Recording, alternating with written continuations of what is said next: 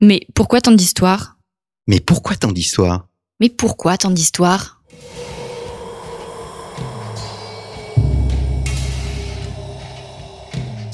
Une émission de la rédaction de Storia Voce.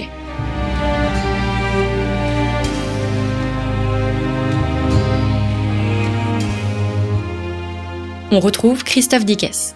Chers auditeurs, bonjour, merci pour votre fidélité à Storia Voce. N'hésitez pas à nous soutenir, à soutenir notre radio associative qui est votre radio. Elle ne se développera que grâce à votre générosité. Pour ce faire, rendez-vous dans notre rubrique Soutenez-nous à partir de notre page d'accueil storiavoce.com. Vous y trouverez contre un don, un large choix de livres grâce à nos partenaires éditeurs. Elle est à la fois politique, mais aussi économique, elle peut être sociale, tout en s'intéressant au genre, elle est aussi culturelle donc, et peut se pencher sur les mentalités. Vous l'avez reconnu, elle est au centre de vos préoccupations, puisque vous nous écoutez aujourd'hui, je parle bien évidemment de l'histoire.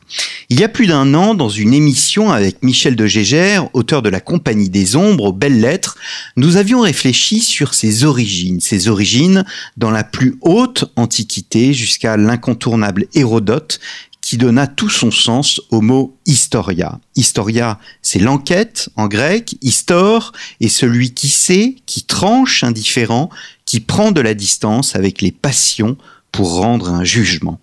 Storia Voce vous propose aujourd'hui de faire un bond non pas dans l'histoire antique, mais dans l'époque moderne, et de mieux saisir comment notre discipline s'est construite dans ces siècles décisifs pour l'intelligence que furent la période de la Renaissance à notre époque contemporaine. Bienvenue pour ce nouveau rendez-vous de notre émission Pourquoi tant d'histoire. Didier Le Fur, bonjour. Bonjour. Merci d'avoir répondu à notre invitation. C'est la troisième fois que nous vous recevons au micro euh, de Storia Voce. Vous êtes un grand spécialiste de la Renaissance. Hein. Je euh, me contenterai de citer votre votre énorme travail consacré euh, à, à, François Ier, qui a été acclamé par par la critique, mais il y a aussi votre Diane de, de Poitiers. Et vous venez de publier un livre qui, il faut euh, le dire, a surpris, m'a surpris en tous les cas. Euh, le titre est le suivant, Et ils mirent Dieu à la retraite, une brève histoire de l'histoire, un petit ouvrage de 200 pages, mais extrêmement dense, euh, extrêmement fouillé, avec beaucoup de recherches, euh, bref, brillant, euh, qui est une réflexion donc sur la discipline historique. Peut-être ma première question est la suivante.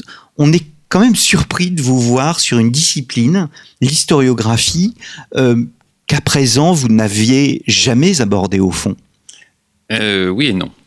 C'est-à-dire que même si je travaillais sur des choses qui pouvaient être factuelles, ou apparemment factuelles, c'est-à-dire des biographies ou des événements, chaque fois, toujours même, euh, depuis même les diplômes universitaires, je faisais un travail dit d'historiographie, c'est-à-dire dans ma définition à moi d'historiographie, c'est-à-dire en gros la mémoire de l'histoire de, ces événements ou de ces personnages à travers le temps.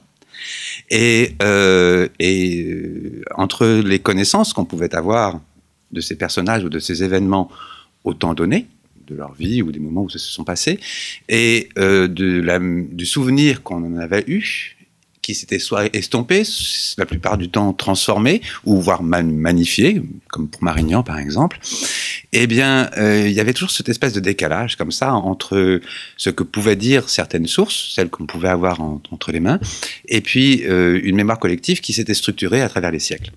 Et donc, finalement, euh, ce, temps, enfin, ces, remarques qui pouvaient être d'abord que pour un personnage, puis après un événement, voire deux ou trois personnages, voire une période ou une époque, comme les guerres d'Italie, eh bien, c'était, ce, je me, trouvais toujours confronté à, cette vision que l'on avait aujourd'hui, nous, de ce temps, c'est-à-dire qu'on appelle la Renaissance, puisque c'était ce temps-là sur lequel je travaillais, et euh, euh, ce que je pouvais lire à cette époque de ce contenu dit de Renaissance, qui n'existe pas en fait.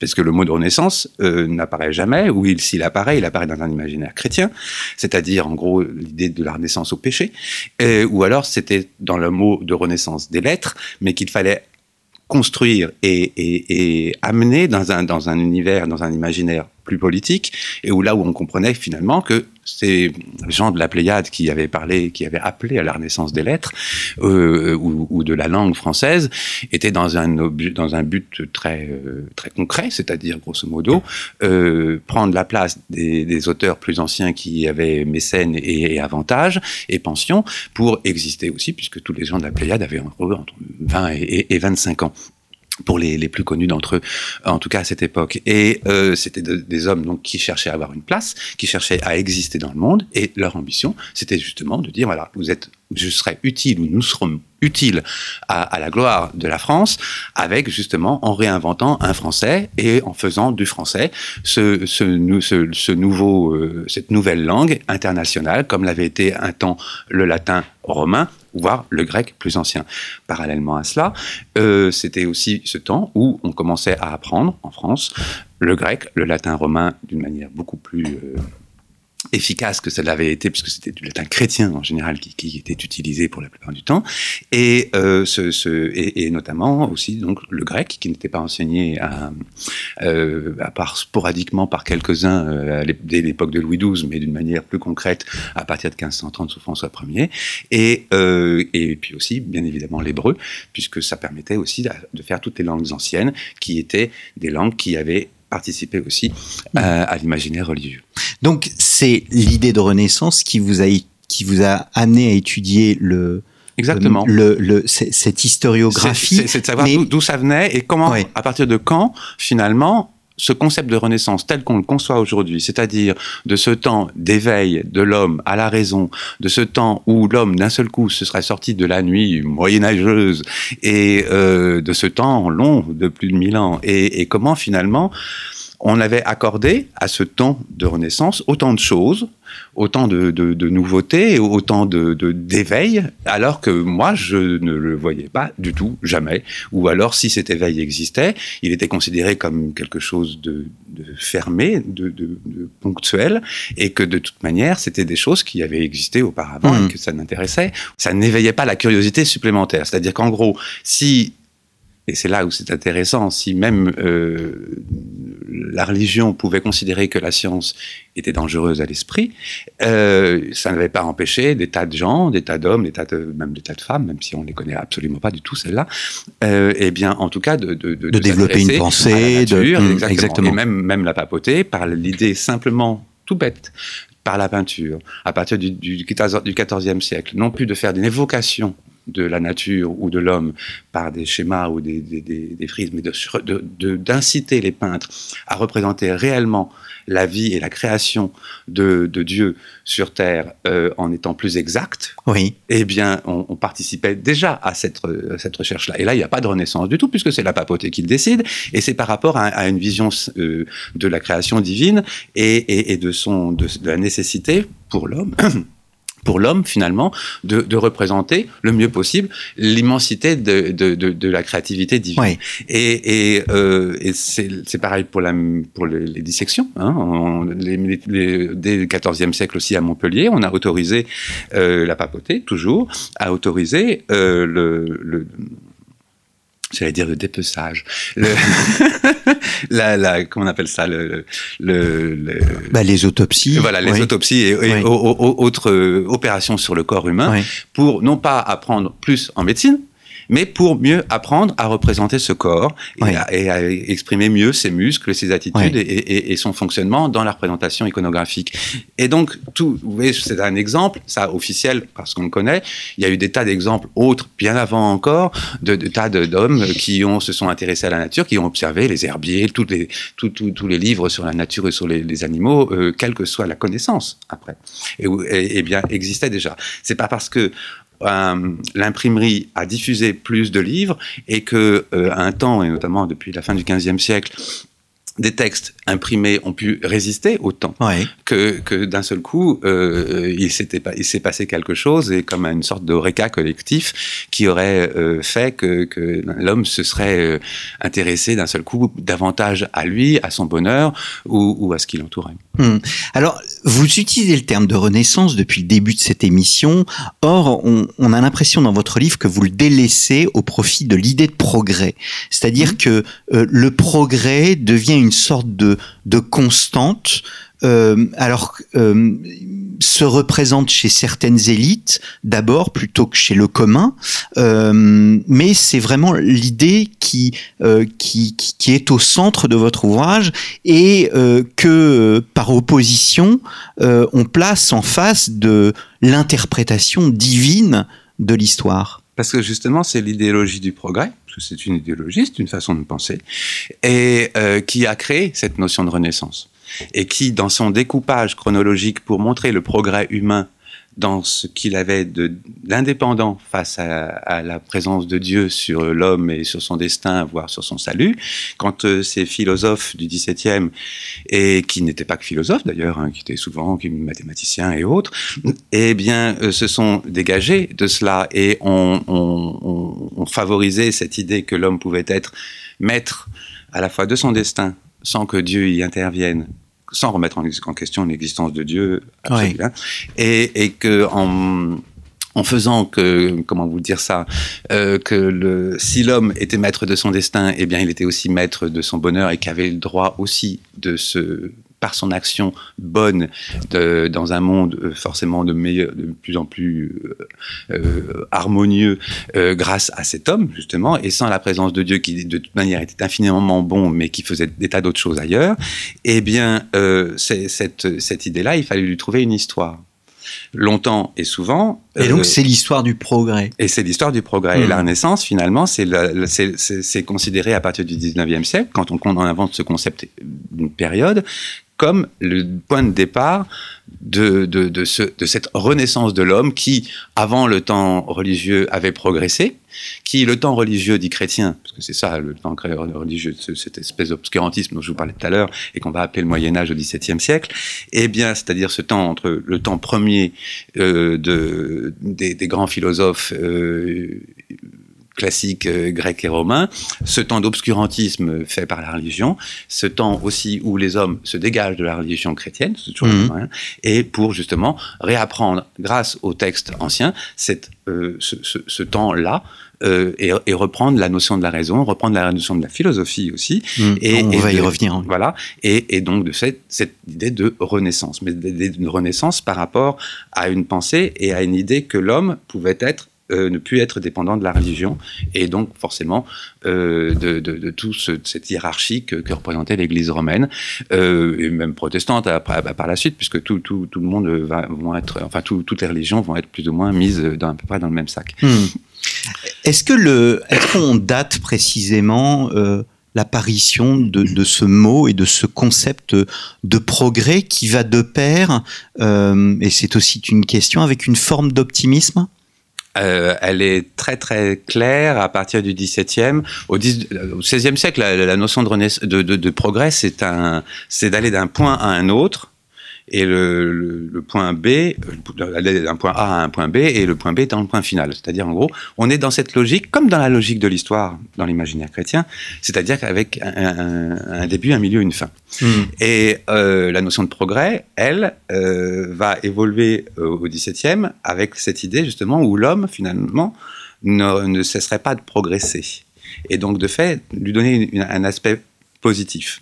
Et euh, comme l'histoire telle qu'il la définissait, telle que la, religion chrétienne l'a définie, c'est-à-dire avec euh, depuis la chute jusqu'au retour de, l'âge d'or sur Terre. Donc c'est un, temps fini, un temps euh, ponctuel. Et ce temps-là, ces, philosophes du XVIIe, dont Descartes fait partie, mais pas d'un d'autres encore, eh bien, euh, vont le mettre de côté. Hmm vont carrément le, nier, considérant que ce sont une série de fables imbéciles et, et, et, euh, euh, propices à, à, toutes les erreurs. Et, par contre, et de, et de, de considérer que le, ce, ce temps euh, de progrès, lui, par contre, était infini, puisque justement, en remontant au déluge, de l'état sauvage jusqu'à l'on était, jusqu'à ce que, ce que ces hommes étaient, en tout cas au hmm. XVIIe, eh bien, on pouvait montrer tout ce temps du progrès humain, euh, et, et qu'il avait été par l'intelligence humaine et que cette raison et cette intelligence humaine pouvaient encore progresser pour un meilleur, un plus grand bonheur sur Terre. Est-ce qu'on peut parler d'approche mécanique oui, ou mécaniciste Oui, parce qu'on on, on, est complètement là-dedans puisque c'est, euh, c'est, ça part du principe et, et, tout se déclenche finalement avec euh, non pas Copernic parce que ces textes en Pologne ont, ont été euh, certes lus mais, mais par très très peu de monde, mais davantage par Kepler et surtout par Galilée en Italie.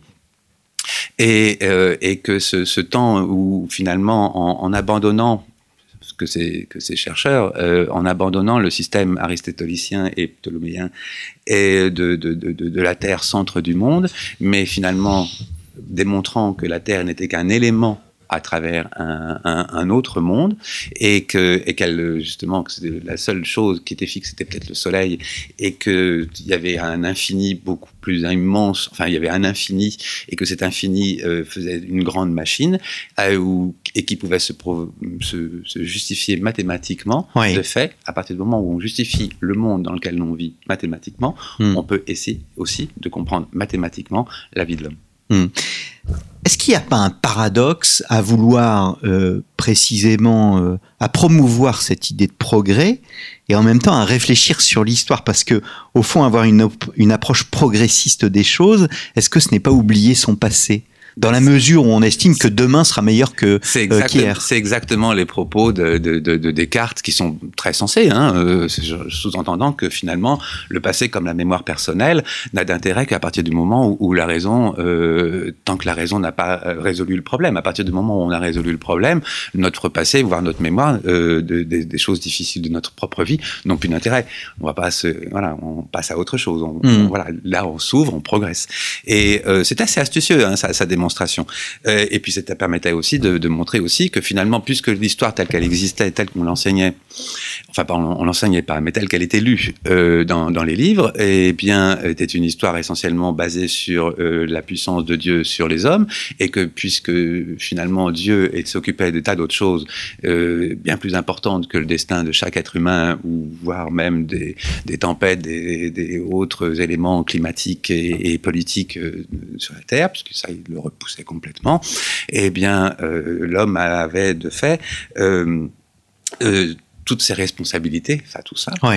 Et, euh, et donc le, la notion de l'histoire euh, ne servait strictement à rien telle qu'elle avait été définie. Oui. Et, euh, et puis de toute façon, là aussi, Descartes avait des, des jolies paroles là-dessus, en sous-entendant, oui c'est vrai que c'est bien de connaître plein de choses, mais à quoi ça sert si on ne sait pas les choses les plus essentielles pour la vie oui. en cet instant, c'est-à-dire de la vie en, en, commun, pour mieux travailler pour demain? Hmm. Et c'est là et c'est là où il y a eu des divergences parmi ces mécaniques, ou ces mécanistes, euh, c'est que certains ont dit, ben non, finalement, l'histoire, ça pouvait être, ça pouvait aussi avoir un sens, dans le sens où elle pouvait aussi retracer le progrès humain, justement. Hmm. Et, et cette histoire-là, elle n'existait pas. Et, euh, et c'est ça qui va triompher, en fait. C'est en gros, c'est de dire, ben, l'histoire, ça peut être aussi une science, alors que Descartes considérait que ce n'était pas une du tout puisqu'elle était liée à la mémoire et que la mémoire était déraisonnable, eh bien, euh, de, de, de, de, de considérer, comme Bell va le faire, mais, mais d'autres euh, après lui largement, c'est-à-dire grosso modo, sur le dire que finalement, voilà, l'histoire est nécessaire oui. pour le progrès de l'homme, pour montrer son progrès, c'est-à-dire Mhm. que connaissant son passé, il va comprendre son présent, voire même peut-être, et c'est là le côté scientifique, éclairer l'avenir. Oui. Et c'est ce qui est d'ailleurs, euh, c'est ce qui est vendu aujourd'hui dans la nécessité de faire de l'histoire et euh, genre sur, sur, la responsabilité des, de, de, certaines personnes à l'université ou ailleurs. Vendu certaines personnes, c'est-à-dire que c'est pas votre point de vue? Non. Parce que c'est une escroquerie. Au, au, au, bon, ça, on reviendra après sur la, sur la notion de science. Hmm. Puisque de toute manière, euh, l'histoire qu'on a en, en, France, euh, même sur un événement, elle ne sera pas racontée de la même façon en Italie, en Espagne, en Allemagne, en Angleterre, aux États-Unis ou ailleurs. Oui. Euh, vous prenez la guerre de 100 ans, euh, eh bien l'Angleterre ou la Grande-Bretagne ou le Royaume-Uni, voilà, ce sera fait. Eh bien, à sa vision de ce temps, la France là aussi. Oui. Ces temps-là, il a évolué en France en fonction de tous les régimes politiques et, et en fonction des ambitions de la France, expansionniste ou pas, en fonction de l'idée de nation, en fonction de ses prétentions impérialistes euh, elle, ça, ça, a évolué constamment. Et voire même jusqu'à être oublié parce que c'est trop vieux et qu'on s'en fiche complètement. Euh, c'est euh, vous vous prenez euh, c'est là encore je, je, crois que la seule chose finalement qui qui rejoint un peu tout le monde peut-être parce que la France est plus prudente là-dessus et que et qu'accepte finalement les, les, idées des autres par de nombreuses traductions et l'édition et, et il faut traduire les livres oui, oui, bien sûr. Et, et bien, euh, ça c'est peut-être la Seconde Guerre mondiale. Et, mm. où, là, on voit pas la première, hein, la Seconde Guerre, où là, on, on, on voit des choses, peut-être parce que les, les, auteurs français ont, un peu plus de mal, ou longtemps ont un peu plus de mal avec ce temps-là. Mm.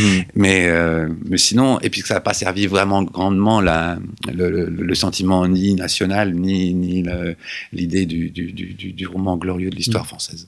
Alors, ce qu'il y a d'intéressant, et c'est pour ça que votre ouvrage est d'abord surprenant, vous Didier Le Fur, c'est que euh, il y a une part de philosophie qui est extrêmement importante dans votre livre. Parce que justement, elle, ce sont les philosophes qui ont pensé l'histoire. Exactement. Oui, et c'est ça qui est, c'est là où nous euh, aujourd'hui on aurait tendance à dire ben non l'histoire ça s'apprend, euh, il y a des études pour ça, il y a des diplômes qui sanctionnent des, des, des progrès ou des évolutions ou des aptitudes euh, jusqu'à jusqu'au début du 19e siècle. C'est l'histoire c'est pas appris c'est pas structuré et euh, finalement euh, n'importe qui euh, ayant l'envie ou le désir de faire une histoire de France ou une histoire quelconque, quelle qu'elle soit, eh bien peut le faire et en a la liberté.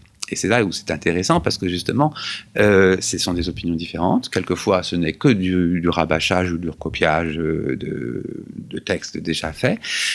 Pour nuancer selon l'air du temps, eh bien, on va apporter quelques quelques modifications. Forcément, au fur et à mesure du temps, eh ben, on réduit aussi le temps passé parce qu'il est un peu trop gros et qu'il faut faire ça en deux ou trois volumes. Euh, voilà, il y, a, toute cette technique de l'écrit qui fait aussi une sélection, consciente ou inconsciente, des événements historiques des idées historiques oui. et, et, des idées du temps ou, ou, ou de, de, de, de, politique. Euh, voilà. Et puis là aussi, l'ère du temps faisant que, ben, à partir du XVIIe notamment, la seconde moitié du XVIIe, le, le roi militaire euh, glorieux, quelles que soient ses, ses, euh, ses, ses, victoires finales en fait et ses, acquis territoriaux, eh bien, été honoré parce qu'il avait été vainqueur à telle bataille ou à autre.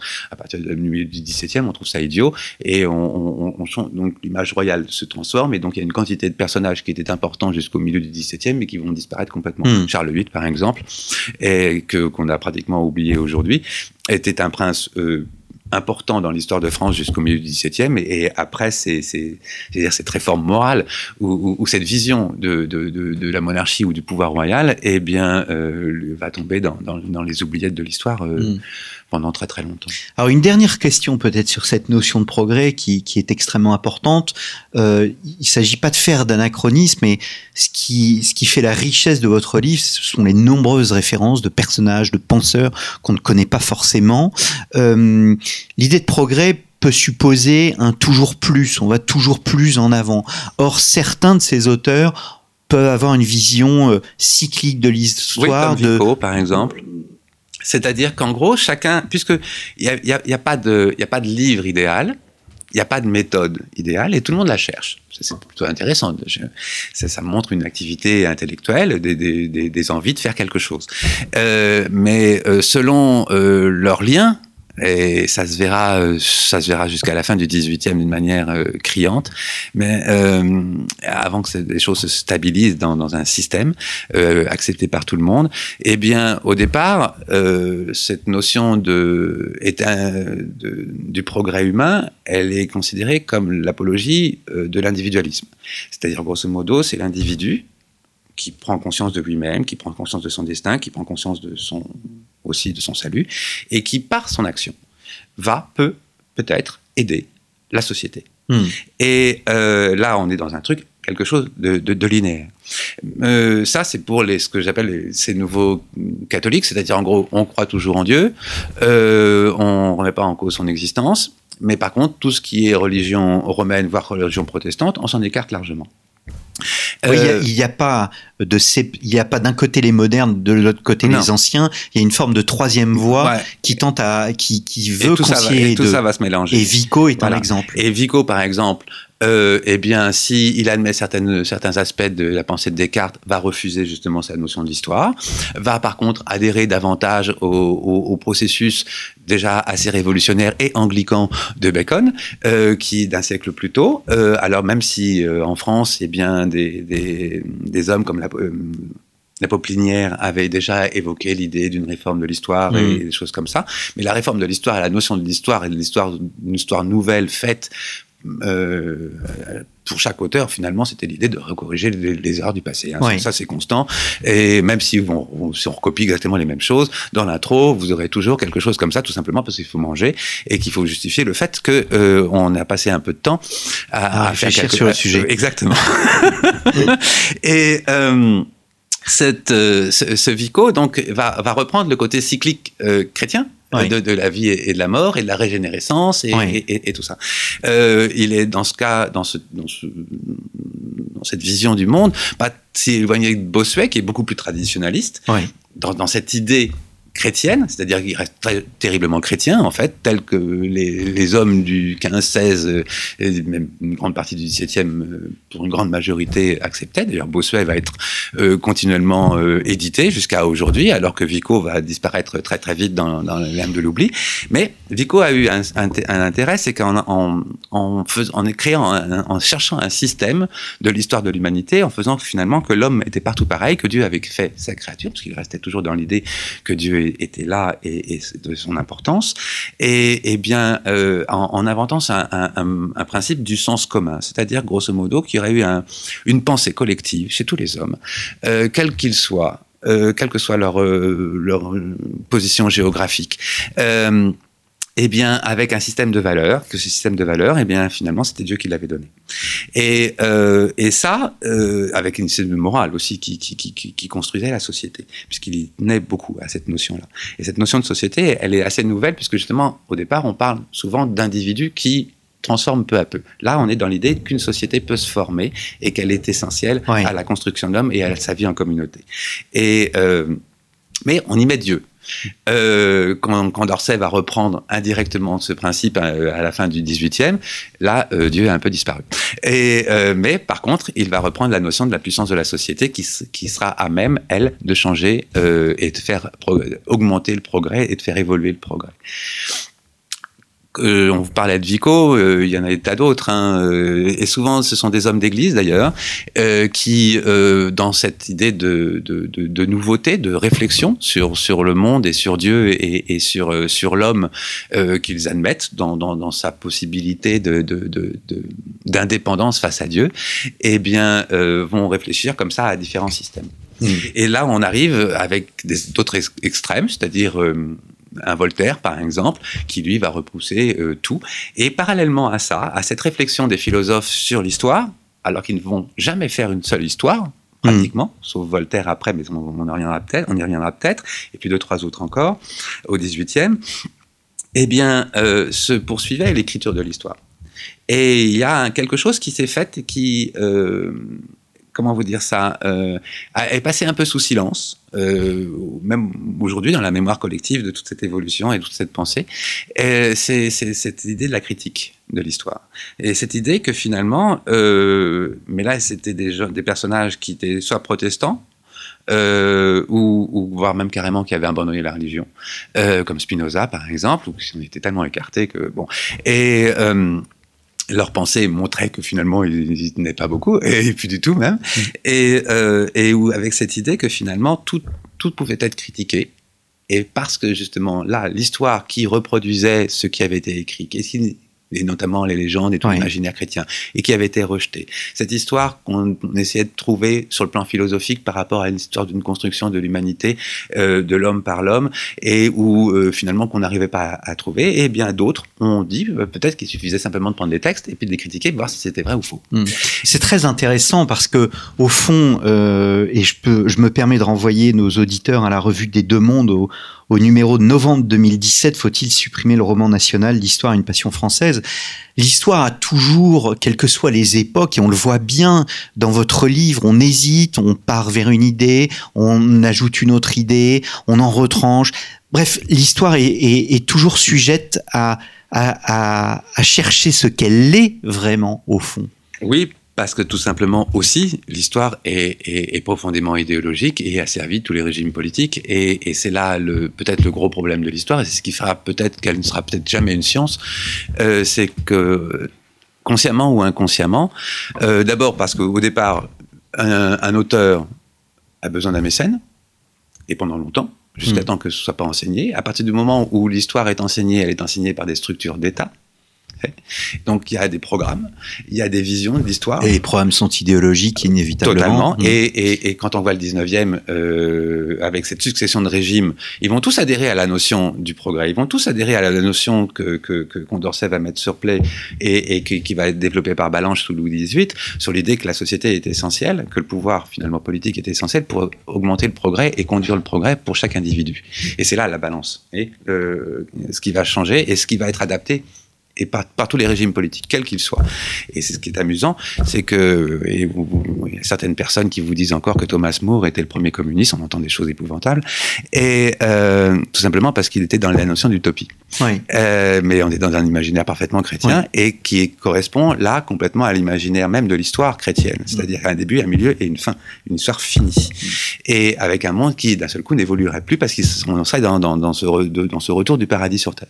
Et ben les idéologies euh, totalitaires de, de, la fin du 19e et surtout du 20e siècle, la première moitié du 20e siècle, eh bien vont reprendre cette histoire finie justement et, euh, vont, considérer qu'il y a un aboutissement à un, progrès vers un état après stagné euh, ou stagnant plutôt et qui euh, qui permettrait euh, de, de, ne plus faire évoluer parce qu'on serait arrivé à un état idéal. Mmh. Je me permets de renvoyer nos auditeurs à l'émission qui est d'ailleurs une des émissions les plus écoutées de Story sur Thomas More avec Marie euh, euh, Barral euh, Baron. quand est-ce que la discipline historique s'enseigne à part entière? On parlait tout à l'heure, on disait qu'elle était liée à la philosophie, qui lui était bien évidemment supérieure, et la philosophie réfléchissait sur l'histoire. Quand est-ce qu'on parle véritablement de, de, discipline? À partir de Louis XVIII.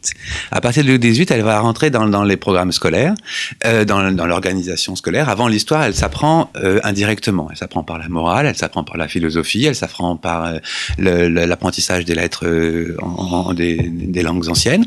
Elle s'apprend par la théologie, mais elle, elle ce n'est pas une matière euh, euh, particulière dans un enseignement. À partir du règne de Louis XVIII, euh, et ce règne est essentiel hein, dans l'imaginaire euh, d'une révolution réelle sur sur la, d'une société, de l'État dans l'aspect la, culturel et, et, dans le développement culturel euh, d'une société.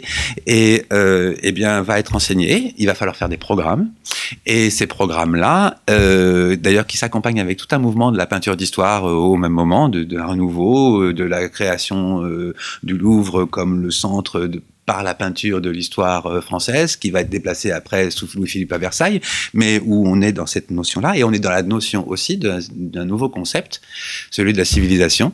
Ce mot qui est, se structure, qui est un mot nouveau, donc, qui est un mot nouveau au début, à la fin du, du, 16, du 18e, qui correspond à l'idée du progrès humain d'abord, c'est la civilisation humaine, et puis qui peu à peu, euh, ben, pour mieux l'étudier aussi, va être découpé en tranches. Et donc, comme on saura, puisqu'il y a des peuples qui sont restés dits à l'état sauvage ou à l'état primitif ou à l'état de l'enfance, et eh bien que et que en, en s'en comparant toujours à, à eux, et eh bien on a considéré nous notre progrès immense vu euh, par oui. exemple des, des Amérindiens jusqu'à ce que c'était que la cour de, de, Louis XIV ou de Louis XVI, et on ne se rendait pas compte tout, ce, tout le parcours qu'on a fait, donc l'homme est formidable, et, mais par contre aussi avec une ségrégation, si j'ose dire, dans, dans, la notion de civilisation, et donc des, des ruptures, et donc après que structurer après cette notion de civilisation européenne et puis nationalisme aidant cette notion de civilisation par nation hmm. italienne, allemande, française. En France, bien évidemment, la civilisation française étant la meilleure.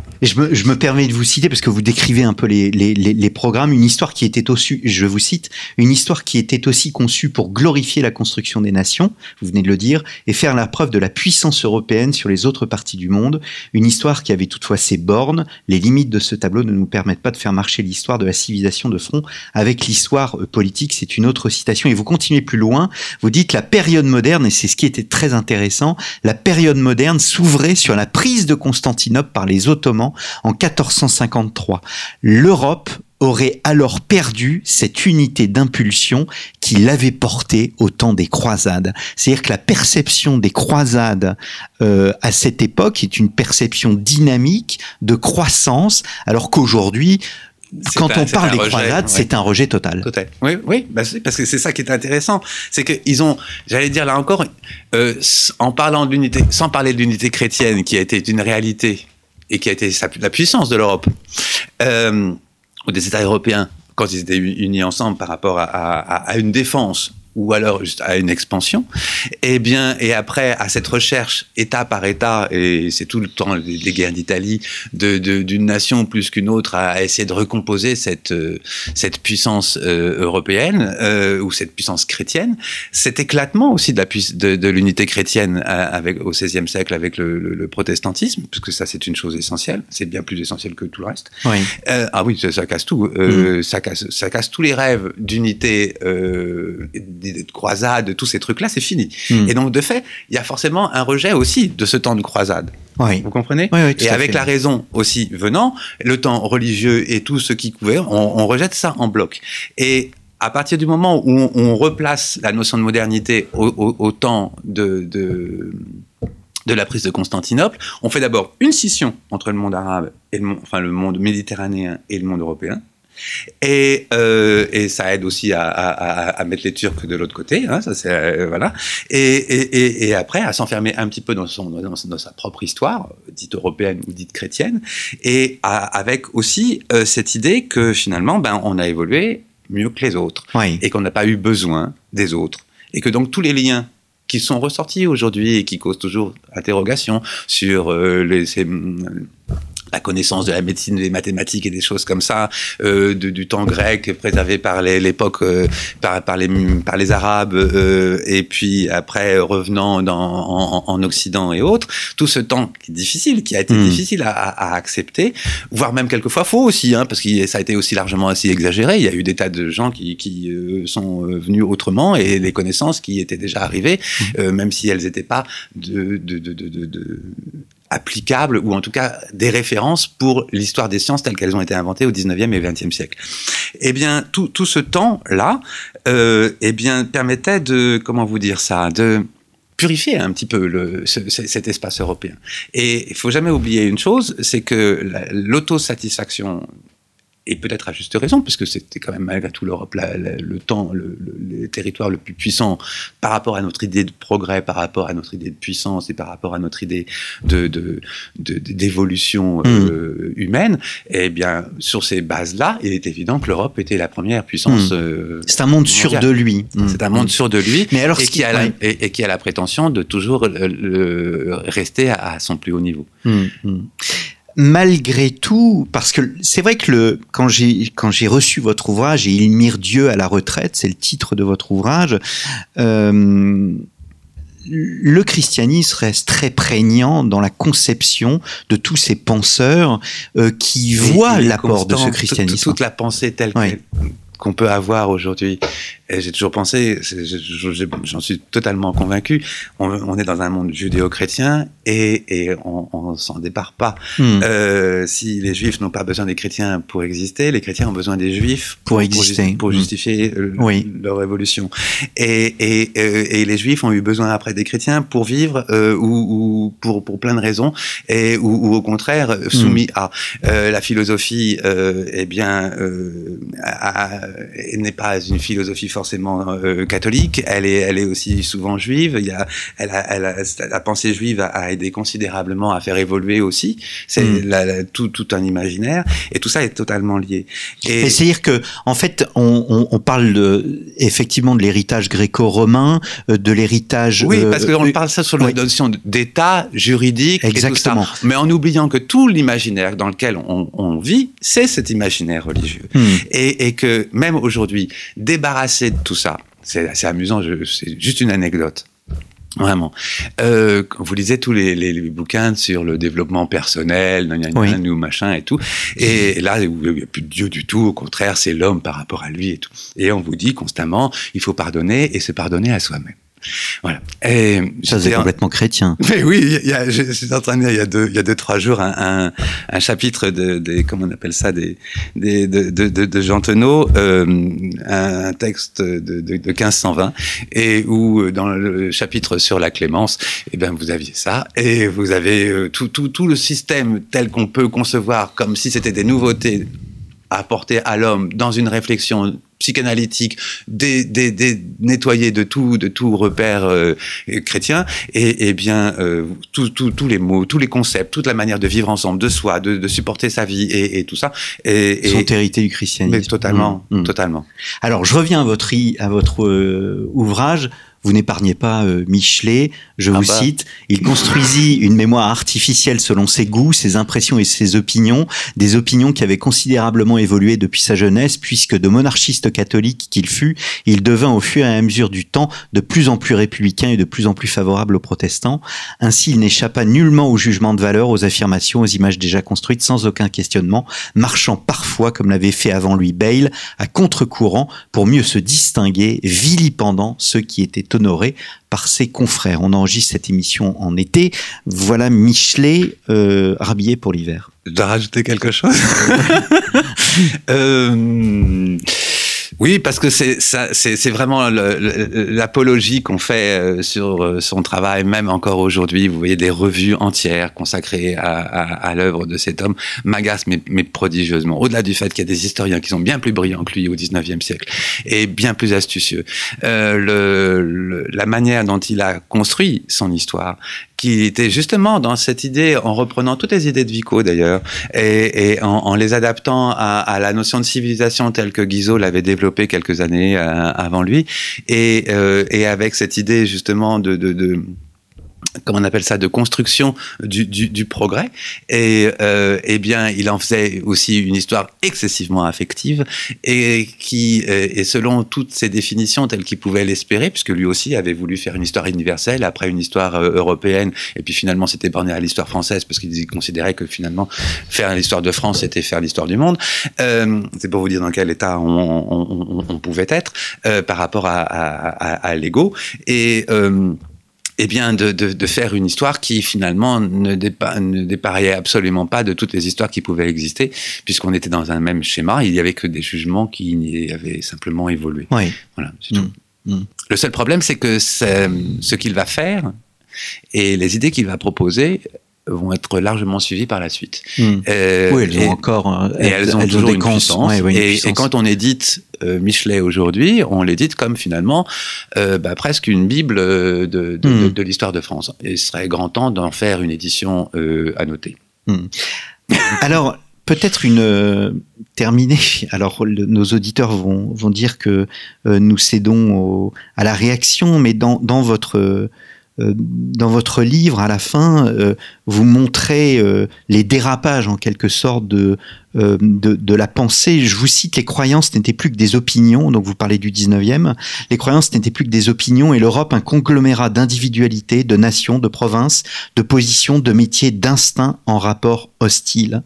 En un mot, la population européenne ne vivait que de conventions, d'habitudes et surtout de violence. Parallèlement à ça, la science historique se développe et comme toute science, elles peuvent avoir un côté exclusif et vous n'épargnez pas par exemple le darwinisme euh, dans sa volonté de, de sélection. J'ai découvert dans votre ouvrage euh, les liens de Renan et de Gobineau par exemple. Oui, ça m'a aussi ça m'a largement étonné.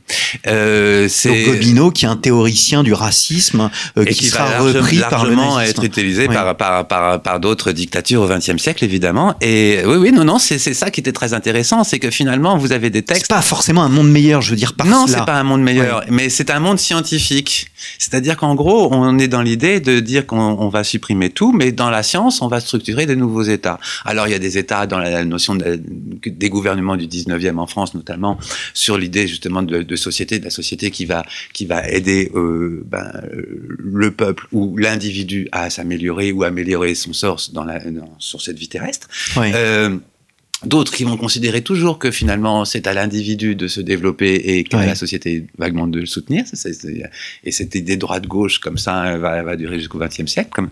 Et, euh, et après, vous avez aussi d'autres qui vont considérer que finalement, euh, eh ben, le temps science euh, eh ben, devient ce temps rationnel euh, au, plus haut point et où finalement, il n'est pas inutile euh, de, d'instaurer des dictatures ou de soutenir un, un, un, processus autoritaire et, et, des dictatures diverses et variées qui, qui se sont développées au XXe siècle on, ne sont pas le résultat de cette pensée, hmm. mais euh, ont, largement parfois été influencés par ces pensées.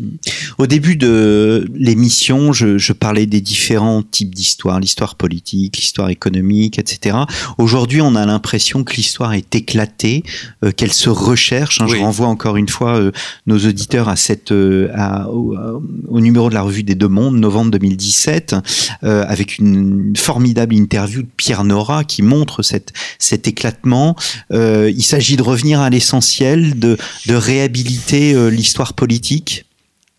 Ah, ça, j'en suis totalement convaincu, parce que à, à vouloir considérer, comme on l'a fait pendant si longtemps, l'histoire politique comme finalement une succession d'accidents et qui n'avaient aucune, aucun intérêt à être étudiées parce que justement elle n'était pas le représente, la, figure ou la représentation de ce progrès humain. Par contre, en travaillant sur l'histoire culturelle, en travaillant sur l'histoire des mentalités, sur l'histoire des femmes, sur l'histoire de l'enfance, sur l'histoire tout ça, on pouvait voir que finalement, depuis l'Antiquité jusqu'à aujourd'hui, eh ben finalement, dans l'idée de l'éducation, dans l'idée du respect de la femme, dans l'idée de la médecine, tout ça, il y avait ce progrès. La, la politique, ça montre pas. Hmm. Et donc finalement, on laisse tomber. Et c'est là où il y a l'idéologie aussi. Parce que finalement, même si on fait de l'histoire politique, et c'est idéologique parfois, souvent, même, ça a été fait, incontestablement, en disant que finalement c'était bien de faire des batailles, c'était bien de faire des guerres, et que c'était bien d'aller conquérir le, territoire d'en face. Et euh, eh bien, euh, en rejetant ça, eh bien, on, on, on cultive aussi euh, quelque chose qui est d'abord euh, en marge, souvent, mm. d'une mémoire collective ou euh, voire même de, de faits réels, qu'on qu tire et, et qu'on restructure et qu'on pense de nouveau, alors que, que les historiens d'aujourd'hui, pour faire de la science, ont, ont rejeté la notion de, de, de, la philosophie de l'histoire. Eh bien, finalement, acceptent l'idée aussi de penser l'histoire.